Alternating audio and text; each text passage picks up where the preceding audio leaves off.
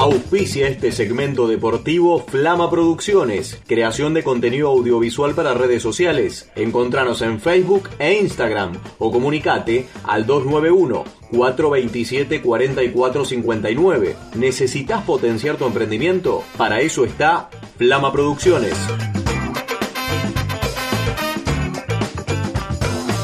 Llegan los deportes al aire de ahí vamos con una noticia bastante llamativa, la suspensión de la Liga Nacional por casos de COVID como la protagonista de esta jornada. Obviamente habrá muchas otras cosas que mencionar en este resumen deportivo, siempre en la voz de Santiago Ginés. Santiago, buen día, ¿cómo estás? Buenos días, ¿cómo les va? ¿Cómo andan? Gracias por estos minutos. La Liga Nacional de Básquetbol se suspende hasta nuevo aviso. Lo confirmó el Ministerio de Turismo y Deportes de la Nación. Ahora voy a leer el comunicado. Luego de confirmarse varios casos de coronavirus en prácticamente todos los equipos, o casi todos, los que están eh, compitiendo en esta Liga Nacional.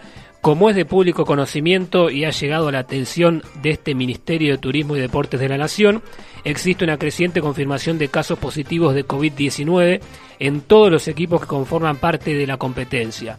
Así lo confirman los comunicados oficiales del Comité de Crisis, conformado por la Confederación Argentina de Básquetbol y la Asociación de Clubes de Básquetbol. Considerando que la prioridad del Gobierno Nacional es la prevención de la salud pública, es que se dispone momentáneamente la suspensión de la celebración de la temporada 2021 de la Liga Nacional de Básquetbol a los fines de contener los brotes de COVID-19 y reducir el riesgo sanitario que los actuales reportes presentan. Esto se terminó de confirmar luego de la victoria de Bahía Basket frente a Peñarol, sin Fausto Ruesga, sin Federico Elías, ambos dieron positivo en el examen de PCR y sin Fermín Tijesen, que fue aislado por ser contacto estrecho, Peñarol sin Gerbaudo y sin Balinotti. De todas formas, a pesar de estas bajas, Bahía Basket pudo derrotar al equipo marplatense 83 a 78. Nuevamente un buen partido del brasilero Caio Pacheco, 12 puntos. En el equipo de Peñarol, un buen trabajo de un ex Bahía Basket, Santiago Baulet, 13 unidades, y de Franco Penacchiotti, el eh, basquetbolista que mencionamos la semana pasada, el bahiense con 12 puntos y 5 rebotes. Ganó Bahía Basket, pero además es muy importante esta confirmación de suspensión de la Liga Nacional hasta que se normalice la situación en relación al coronavirus.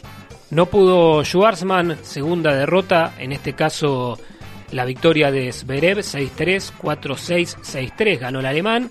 Schwarzman eliminado de la competencia ya no tiene posibilidades de avanzar a las semifinales, de todas formas el viernes va a completar su partido frente a Medvedev la realidad es que Schwarzman se queda fuera de este ATP Finals.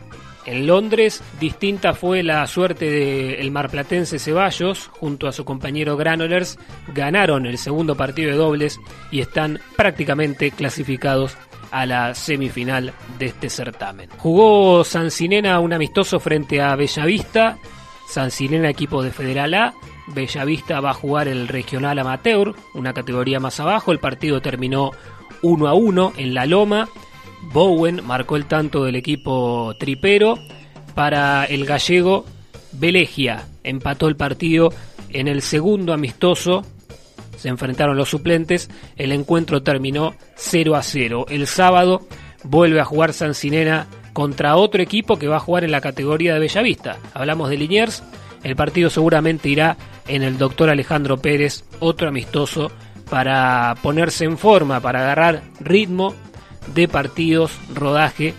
Sancinena pensando en el Federal A que va a arrancar los primeros días de diciembre y Bellavista y Liniers pensando en el Regional Amateur que aún no tiene fecha, pero se estima que en febrero podría arrancar, enero o febrero podría arrancar este torneo.